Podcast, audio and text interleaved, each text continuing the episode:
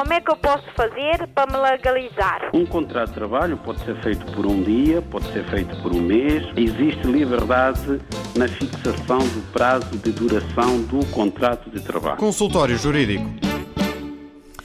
Estamos a abrir a edição semanal do Consultório Jurídico, como habitualmente ao sábado, à hora do almoço, trazemos um tema eh, para conversarmos com o jurista Adriano Malalane, as dúvidas dos ouvintes, seja por telefone, seja por e-mail.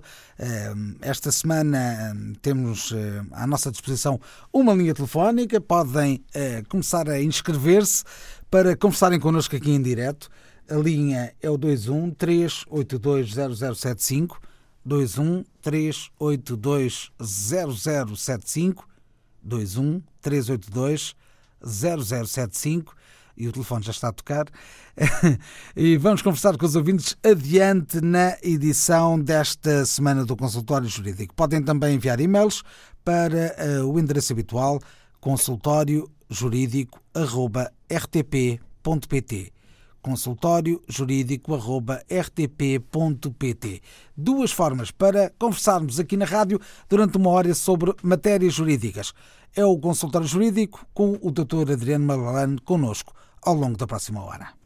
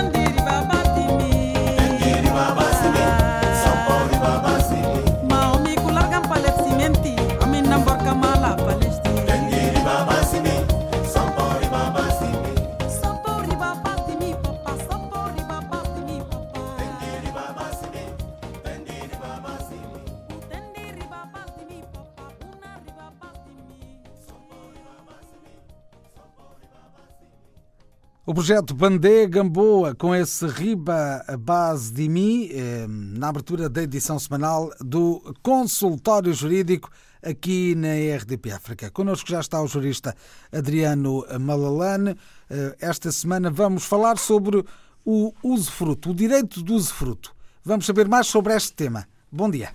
Bom dia. Pois bem, o direito do usufruto faz parte de um conjunto de direitos chamados direitos reais, direito das coisas. Tem a ver com as coisas que são bens de que usufruímos no nosso dia a dia.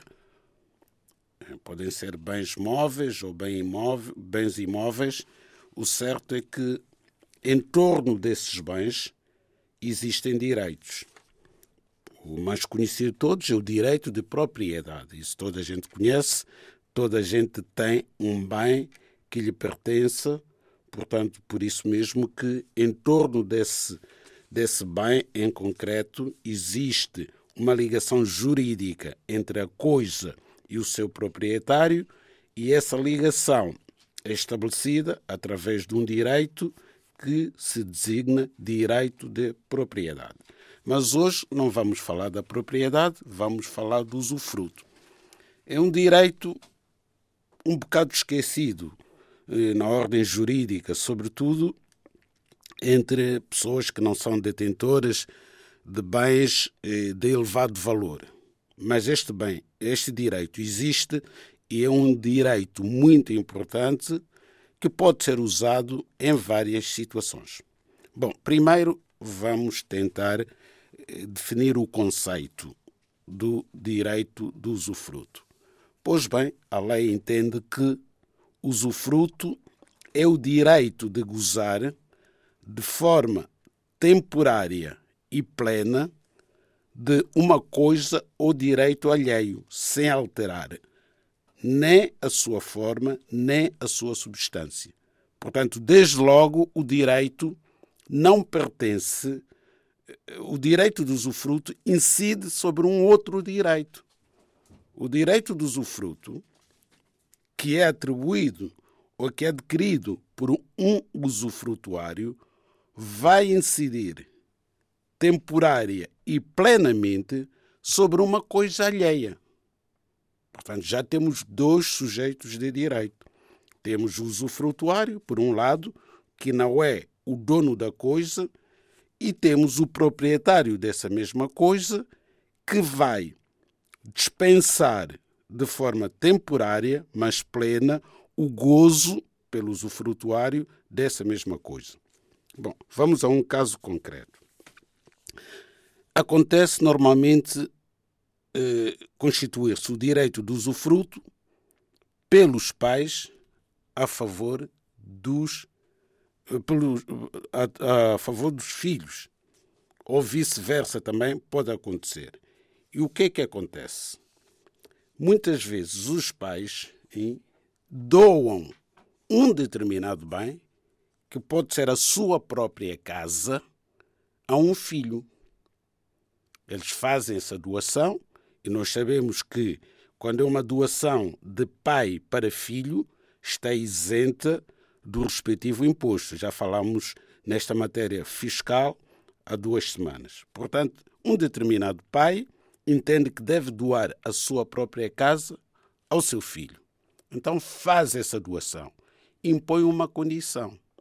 É que ele quer continuar a viver naquela casa até a morte. Então, o pai deixa de ser o proprietário daquele bem, daquela casa, o filho torna-se o novo proprietário, mas não pode desapossar o pai, não pode tirar o pai daquela casa enquanto for vivo. Então, o que é que estes dois sujeitos de direito vão fazer? Vão ao notário e vão constituir o direito de usufruto sobre aquela casa a favor do pai, vitalício. Mas também pode entender o pai que, se ele morrer e a mãe continuar viva, portanto, o filho pode entender tirar a mãe dali, se não for usufrutuária.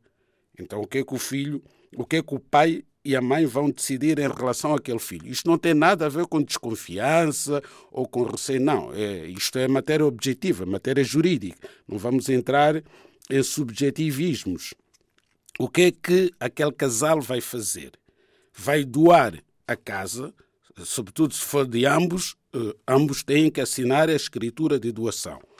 Mas se estiverem casados em regime de separação, pai e mãe, e a casa pertencer só a um deles, não tem que o outro cônjuge assinar a escritura de doação.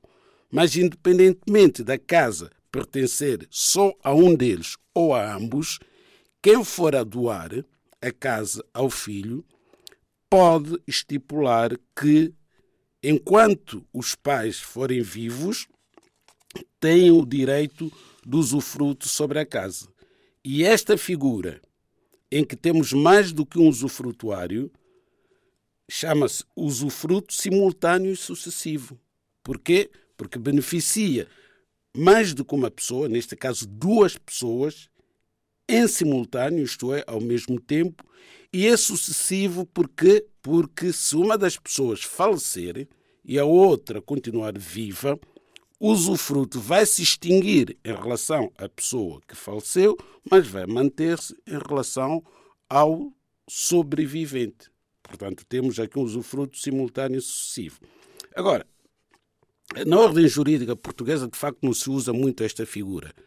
Em certos países, como na Bélgica ou na Holanda, as pessoas que já têm uma certa idade e têm bens de elevado valor, sobretudo a casa, costumam usar esta figura jurídica para fazer o quê?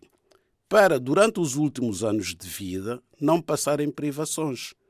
Porque as pensões, como sabemos, em muitos países são baixas, as reformas. Então, as pessoas mais velhas vendem o seu imóvel, não é? Não tem que ser a, uma, a um familiar, até pode ser a uma empresa imobiliária, vendem o seu imóvel e constitua usufruto a favor deles. Ou seja, vão continuar a viver naquela casa até morrer, mas vão receber o preço da venda da casa e durante os seus últimos anos já têm ali um pé de meia para viverem com mais dignidade. O consultório jurídico da RDB África está cada vez mais perto de si. Envie as suas dúvidas ao Dr. Adriano Malalane através do e-mail consultóriojurídico.rtp.pt e ouça as respostas ao sábado ao meio-dia na IRTP África. Consultório Jurídico. Estamos aqui para ajudar. Estamos no consultório jurídico desta semana. Já vamos às dúvidas dos ouvintes. Conversámos aqui um bocadinho sobre o direito do usufruto, o tema que o doutor Adriano Malalane trouxe para a edição de hoje.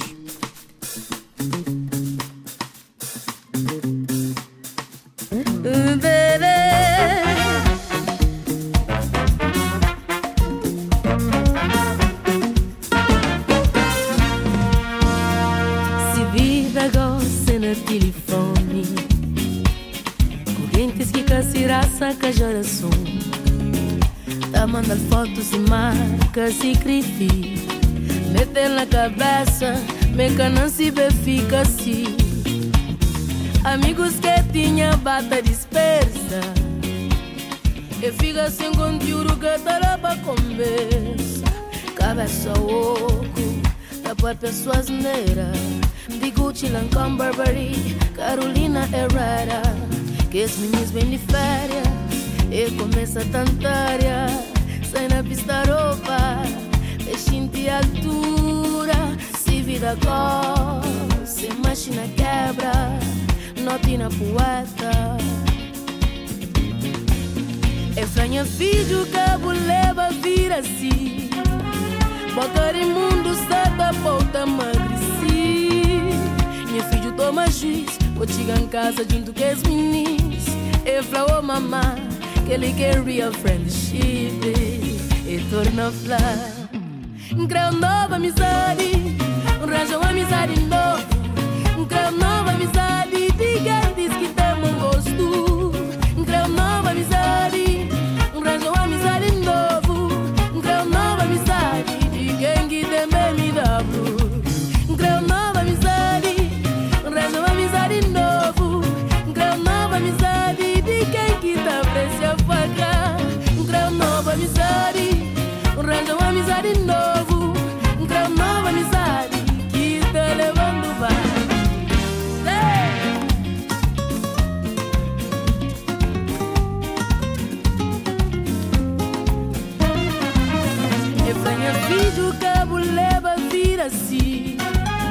Boca de mundo sata volta emagreci.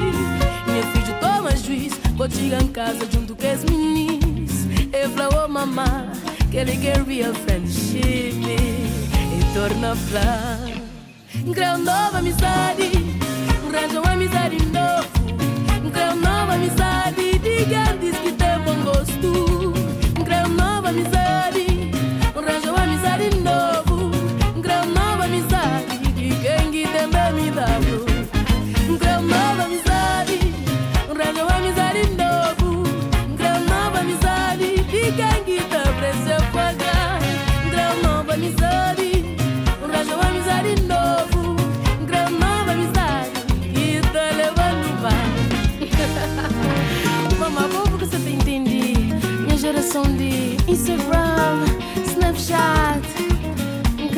amizade de quem diz rico.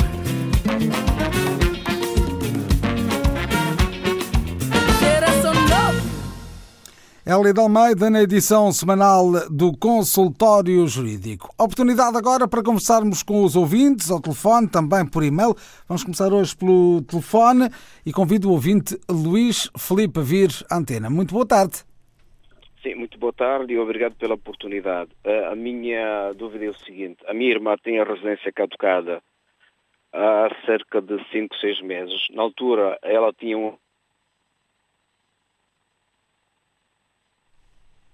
Parece que perdemos o ouvinte Luís Felipe. Vamos tentar aqui recuperar a chamada com este nosso ouvinte. Alô, Luís? Estamos a ouvi-lo. Diga, diga. Estou, estou. Sim, deixámos de o ouvir por momentos. Não os consigo ouvir bem. Estou. E agora, já está a ouvir melhor? Sim, sim, muito bem. É o seguinte: a minha irmã tem a residência caducada há sensivelmente há 5, 4 meses.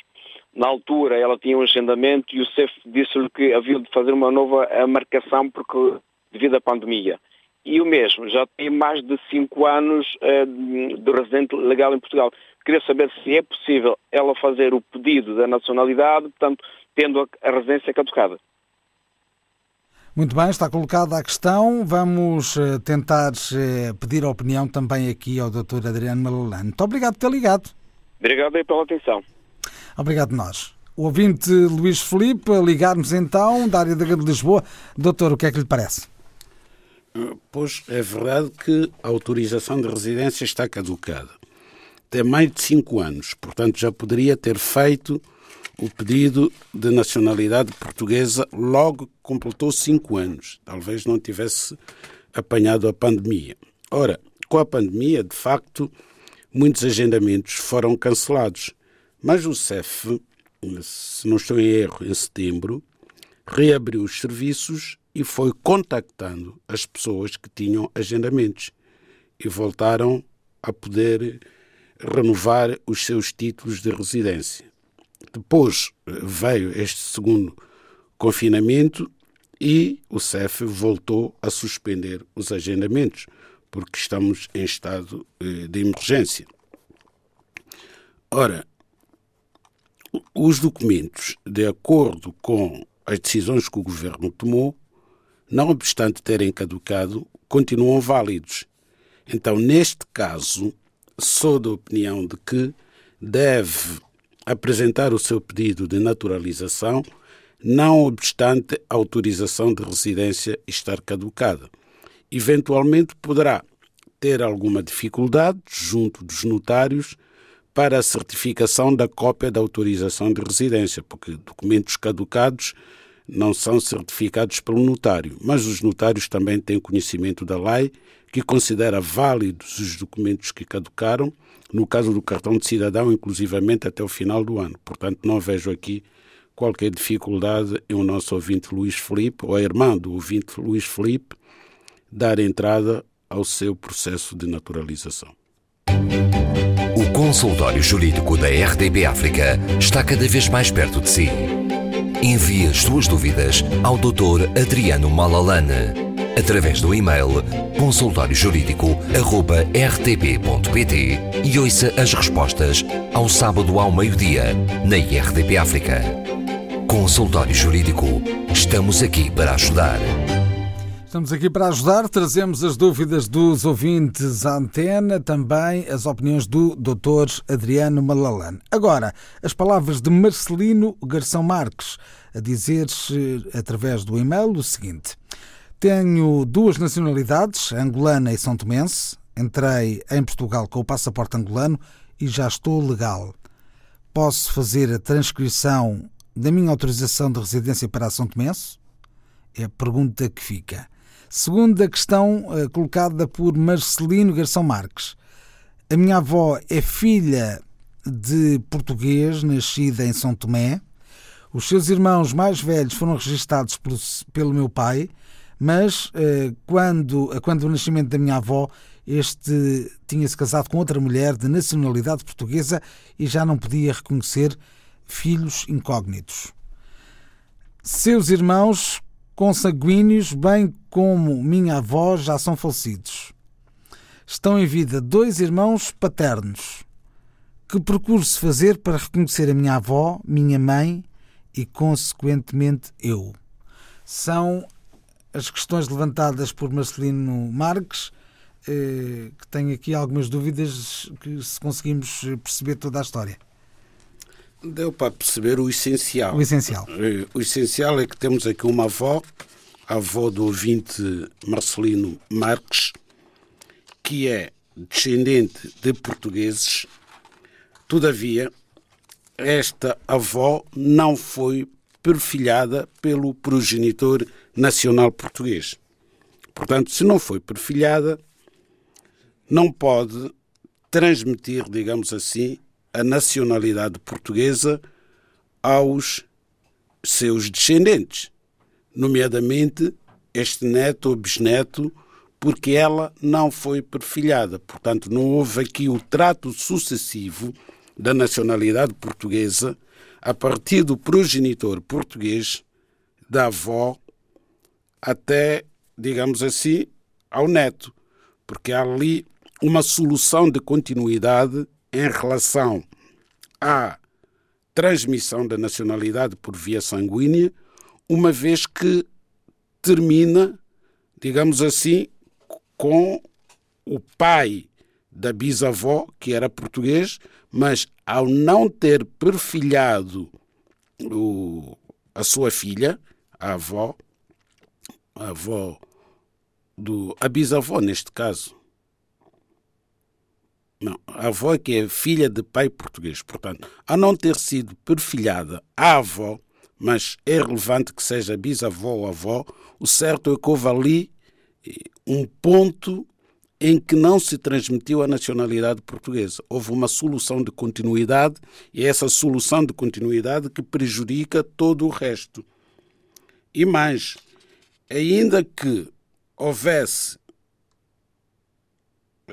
irmãos consanguíneos, perfilhados pelo ascendente português, vivos, isso não iria ajudar em nada, porque, ainda que se provasse, não é? Através da biologia, que são irmãos de mesmo pai ou me, da mesma mãe portuguesa, a lei, vem, a lei da nacionalidade entende que só a filiação estabelecida durante a minoridade produz efeitos relativamente à nacionalidade. Portanto, uma pessoa que já seja maior, ainda que se prove que tem como seu ascendente cidadão português, já não pode ter nacionalidade portuguesa, pelo menos originária. Pode é naturalizar-se como qualquer cidadão estrangeiro o pode fazer, residindo em Portugal legalmente durante cinco anos. Como é que eu posso fazer para me legalizar? Um contrato de trabalho pode ser feito por um dia, pode ser feito por um mês. Existe liberdade na fixação do prazo de duração do contrato de trabalho. Consultório Jurídico. Estamos no consultório jurídico, trazemos as opiniões do Dr. Adriano Malalana às dúvidas dos ouvintes. Agora a vez a Angínio Mendes, que está em linha já nesta emissão de hoje. Bem-vindo. Está sim, boa tarde. Muito boa tarde. Eu sou Angínio Mendes, sou aqui da Moita. Uhum. E mais uma vez, boa tarde a toda a equipa, toda a equipa da RDP. Muito obrigado. A pergunta que, tra que me traz aqui é o seguinte: é uma amiga que me pediu ajuda devido a um irmão dele. O irmão vive já em Portugal há algum tempo e até já teve, já teve residência. A uma dada altura teve um problema de depressão um bocado grave e os familiares aconselharam-lhe a voltar para a Guiné. E ele voltou para a Guiné. E nessa altura, como estava com depressão, não reparou que realmente o, a residência estava caducada. E de volta, um ano depois, deparou-se com isso no aeroporto. E isso tudo, e ele disse, segundo ele disse, que na altura quando entrou, até o cobraram uma multa, não sei, um bocado avultada, e que teve que pagar essa multa. O problema agora é que a irmã está, ele ainda continua um bocado assim aéreo, a irmã está a tentar renovar-lhe a residência e não está a conseguir. E não está a conseguir porquê? Porque estão a pedir o antigo passaporte com que ele entrou aqui em Portugal. Só que esse passaporte e o tal do recibo que ele disse que pagou extraviou-se.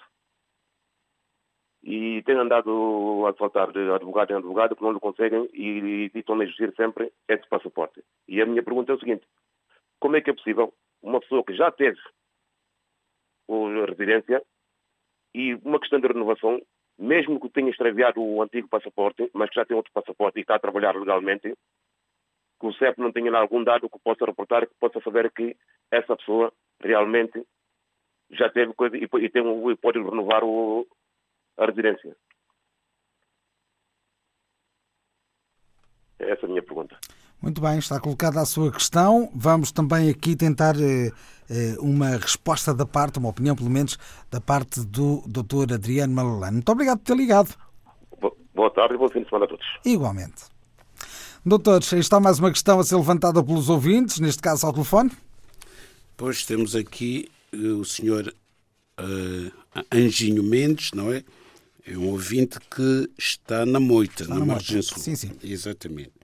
Por sua vez, eu- o ouvinte Mendes tem uma amiga e que tem um irmão, portanto, irmão esse que vivia legalmente em Portugal e por motivos de saúde teve que regressar para a Guiné-Bissau. Portanto, esteve na Guiné-Bissau, depois eh, decidiu eh, retornar a Portugal e só quando chegou ao aeroporto se deu conta de que o seu título de residência não estava válido. Bom, eu acho pouco provável, pouco provável que pudesse ter entrado em Portugal sem visto e com o título de residência caducado. Isso não costuma acontecer no CEF. Excepcionalmente, poderá ter obtido um visto no próprio aeroporto. Portanto, também não há multa nenhuma. Pode ter pago um visto excepcional que em certos casos, é concedido no próprio aeroporto para poder entrar no país. Portanto, dizer que pagou uma multa, não há lugar à multa. Das duas, uma. Ou tinha o visto para entrar, e já vimos que não tinha visto, ou tinha autorização válida e, e entrava sem qualquer problema. Então, se teve problemas no aeroporto, é que não tinha visto e nem tinha autorização de residência válida. Poderá ter sido emitido o tal visto, eh, visto que é emitido no aeroporto em situações verdadeiramente excepcionais. E com esse visto terá entrado no país. E quando esse visto é emitido, o CEF informa a pessoa hum, que deve, depois de entrar no país, no espaço de tempo mais curto possível, regularizar a sua situação, porque aquele visto só dá mesmo para entrar, não, não é um visto de 10 dias, 15 dias, não, é um visto que só permite a entrada. E a pessoa, uma vez dentro do país, tem que regularizar imediatamente a sua situação. Terá sido essa a situação verificada no aeroporto. Ora, não sei quanto tempo é que a pessoa ficou, porque se o tem feito logo a seguir, muito provavelmente ainda teria o passaporte na sua posse. Entretanto, o passaporte extraviou-se e, tendo-se extraviado o passaporte, tem dificuldade na renovação da autorização de residência. Porquê? Porque, neste caso também, não se trata de renovação eventualmente será o direito a uma nova autorização de residência com base no facto de ter sido residente, mas não vão renovar aquela autorização de residência porque já terá sido cancelada. Isto é, decorreu um espaço de tempo bastante largo entre a data da caducidade do título de residência e apresentação de um novo pedido. Então, excepcionalmente, o que o CEF está a tentar fazer é atribuir-lhe uma nova autorização de residência, mas para o efeito é necessário apresentar o passaporte que usou para entrar no país. Ora, se não tem o passaporte, pensar que é obrigação do CEF, enfim, comprovar quando é que ele entrou, isso é extremamente difícil. Entram milhões de pessoas por ano pelo aeroporto de Lisboa, portanto, não existe essa obrigação. Quer dizer, eh, mesmo nos termos da lei, quem alega um direito tem o ónus de o provar. Não pode chegar a uma instituição e dizer eu entrei com um determinado passaporte que se extraviou, agora o trabalho é vosso, procurem nos vossos ficheiros, no vosso sistema, eh, os dados sobre a minha entrada. As coisas não funcionam assim. Isso é uma inversão da lógica das coisas. O consultório jurídico da RDB África está cada vez mais perto de si. Envie as suas dúvidas ao Dr. Adriano Malalane através do e-mail consultóriojurídico.rtp.pt e ouça as respostas ao sábado ao meio-dia na RDP África. Consultório Jurídico. Estamos aqui para ajudar. E trazemos as dúvidas dos ouvintes à antena semanalmente neste horário na RDP África.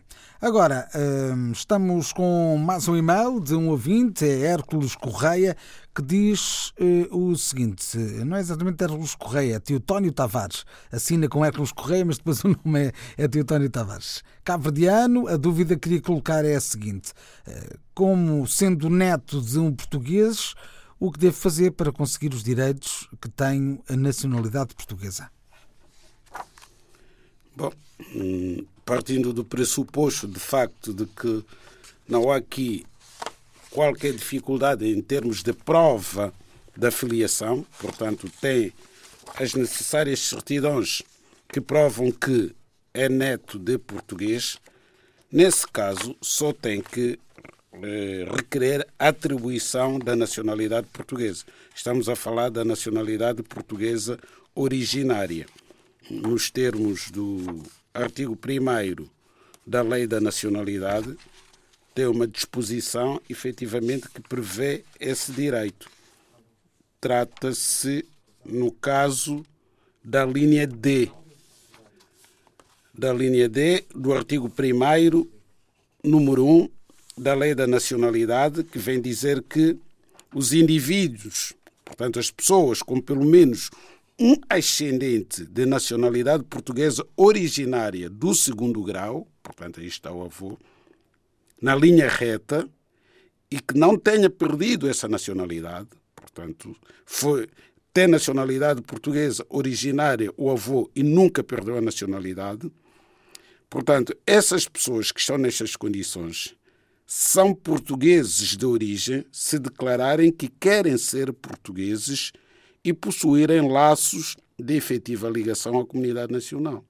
Portanto, os netos, de facto, têm o direito à nacionalidade portuguesa pelos seus avós, conquanto se prove, primeiro, que o, o avô ou a avó são portugueses com nacionalidade originária e se prove também que esse neto que pretende ser português possui laços de efetiva ligação à comunidade nacional. São esses dois requisitos. Tudo isso tem que ser provado documentalmente. E se tal acontecer, eh, tem aqui a passadeira vermelha, não é? Sim, porque também não há limite de idade. Independentemente da idade do neto, até pode ter atingido a maioridade, mantém-se o direito. Exatamente. Mantém-se o direito, não é, é naturalização, por exemplo, em que os menores só podem ser portugueses pelos pais até os 18 anos, não é esse o caso. Aqui é um direito intemporal, digamos assim. A todo o tempo, o neto pode eh, requerer atribuição da nacionalidade portuguesa. Como é que eu posso fazer para me legalizar? Um contrato de trabalho pode ser feito por um dia, pode ser feito por um mês. Existe liberdade na fixação do prazo de duração do contrato de trabalho. Consultório Jurídico. Estamos no consultório jurídico desta semana, trazendo à antena as dúvidas dos ouvintes. Agora, as palavras de Rosário Fernandes. Está em linha. Boa tarde. Muito boa tarde. Bem-vinda. Ah, obrigada. Quer contar-nos a sua história? Sim, olha, eh, uma jornalista do vosso meio fez plágio com um tema meu. Apoderou-se do tema sem minha autorização.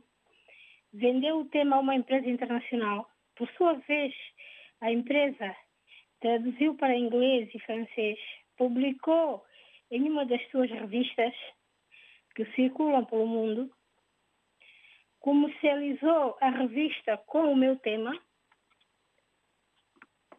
Eh, quando tomei conhecimento, conversei com a diretora executiva da, da, da revista, eh, disse que pagou ao jornalista e que não tem nada que pagar.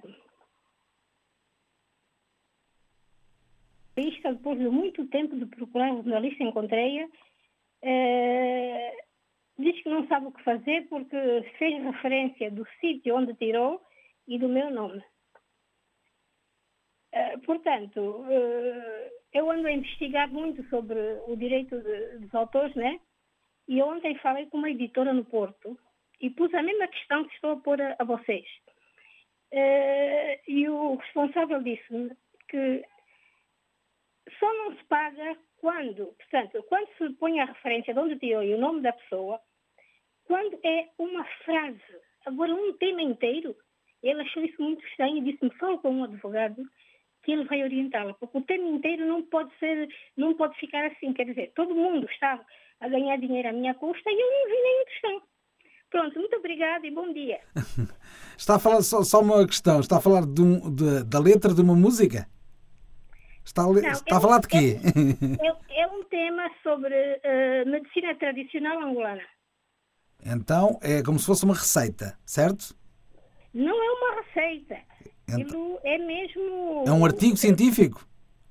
É, é, quer dizer, não chega a ser científico, né? mas quer dizer. Eh, como é que se diz? É um texto, é um texto da sua autoria sobre medicina tradicional angolana que alguém, que um jornalista uh, traduziu, publicou numa revista, citou a fonte?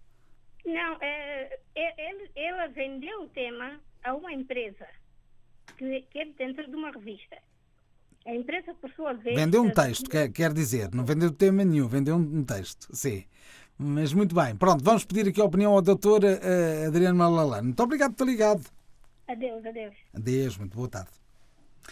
Doutor, está aqui um caso bicudo com esta senhora. Bom, desde logo, eh, cumprimentamos o ouvinte Rosário Fernandes e por uma questão de terminologia, um tema não se vende, não, não, não há plágio de tema, não é? Aqui, por exemplo, no consultor jurídico, todas as semanas temos um tema. Um tema é um enunciado daquilo que vamos falar. Agora, um simples enunciado não é vendável nem dá lugar a plágio. Hoje tratamos, por exemplo, da usucapião. Alguém pode também tratar da usucapião. É um tema, é um assunto.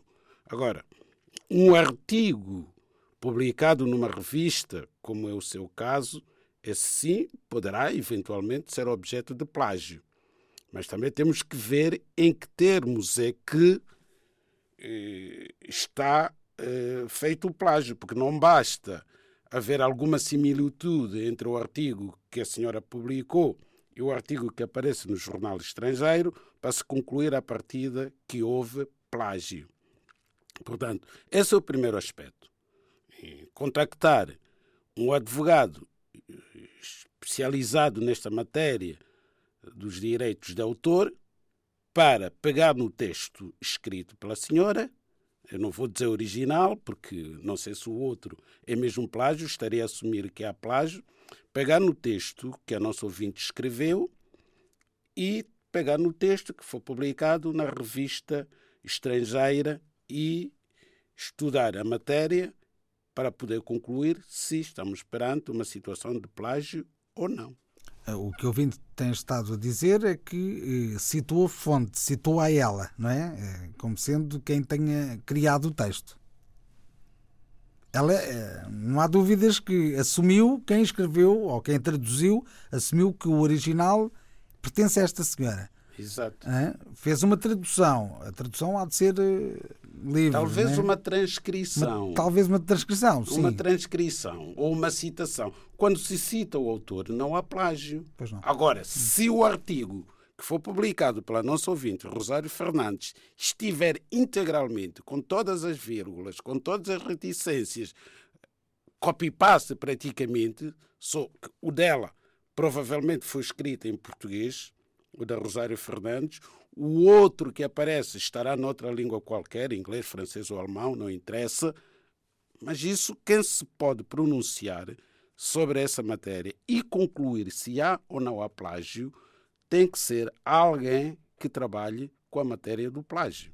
Aquilo que se faz, eh, tendo como experiência aquilo que fazemos aqui todos os dias, é um pedido de autorização quando queremos usar eh, uma matéria que já foi escrita por alguém para ser publicada num outro país, com uma tradução, é feita à, carência de uma autorização do autor. Do autor. Do autor originário, não é? Exatamente. Vamos pôr a coisa assim. Exato. Eh, aqui, o, o, que está aqui em causa é não houve autorização para ser feita a tradução e publicação uh, num determinado órgão. É, este, é, é esta, a questão. questão. A questão que está aqui é, é esta, não é? Questão, uh, não sei até que ponto é que estamos a falar de plágio, não é? Exato. Estamos a falar é de falta de autorização do autor para publicação. Exato, para publicação de um texto que tem, neste caso, uma autora numa revista, numa outra revista, por uma pessoa que não é o autor do texto. Partindo desse princípio, ela teria direito a exigir algum tipo de indenização? Eh, ou é uma questão de negociação entre as partes? Não me eh, parece. Ou constituição de um advogado para haver um processo? Eh, quem usou um texto indevidamente? Pois, Acho que é mais aqui que está a questão. A questão exatamente. Nem sequer é plágio. Não. Nem sequer é não. plágio. Foi a, foi a transcrição, digamos assim, de um texto numa revista sem autorização prévia do autor. Pois. A matéria é mesmo, são direitos de autor. podemos não estar perante a situação de plágio, mas temos uma situação de direito de autor. A autora tinha que dar autorização para que o seu texto fosse publicado naquela revista. Não tendo dado, haverá alguma responsabilidade. Ou seja, teria que se constituir um advogado, o advogado exatamente. para exigir o seu direito. Exatamente, exatamente. Vai avaliar o impacto que teve o artigo, a importância que tem a revista que o publicou, etc, etc. Vão chegar a um acordo numerário. Aqui só poderá haver, sei lá, um acordo qualquer ou recurso ao tribunal para fixar o montante de indemnização devido por ter publicado um determinado artigo sem autorização do respectivo autor. Uma última questão que vem através de um e-mail. Boa tarde, Sr. Doutor. Tive a primeira residência em 2007 até 2011. Depois fiquei sem residência válida durante cinco anos e em 2016 eh, consegui ter residência até agora. Gostava de saber se é possível pedir nacionalidade portuguesa com base neste, neste somatório de anos. Estamos a falar de 2007 até 2011 e 2016 até 2021. Pois, esta matéria, Nuno, já foi tratada várias vezes aqui no, no programa. Já vimos que a pessoa pode fazer na contagem de tempo de residência legal hum, considera-se a soma de todos os períodos de residência, seguidos ou interpolados, desde que os mesmos tenham decorrido no intervalo máximo de 15 anos. Portanto, é o caso. É o caso. Portanto, é só fazer a contagem, tem muito mais do que 5 anos de residência. Se quer se naturalizar cidadão português, é já. E assim estivemos no consultório jurídico. Como é que eu posso fazer para me legalizar? Um contrato de trabalho pode ser feito por um dia, pode ser feito por um mês. Existe liberdade na fixação do prazo de duração do contrato de trabalho. Consultório Jurídico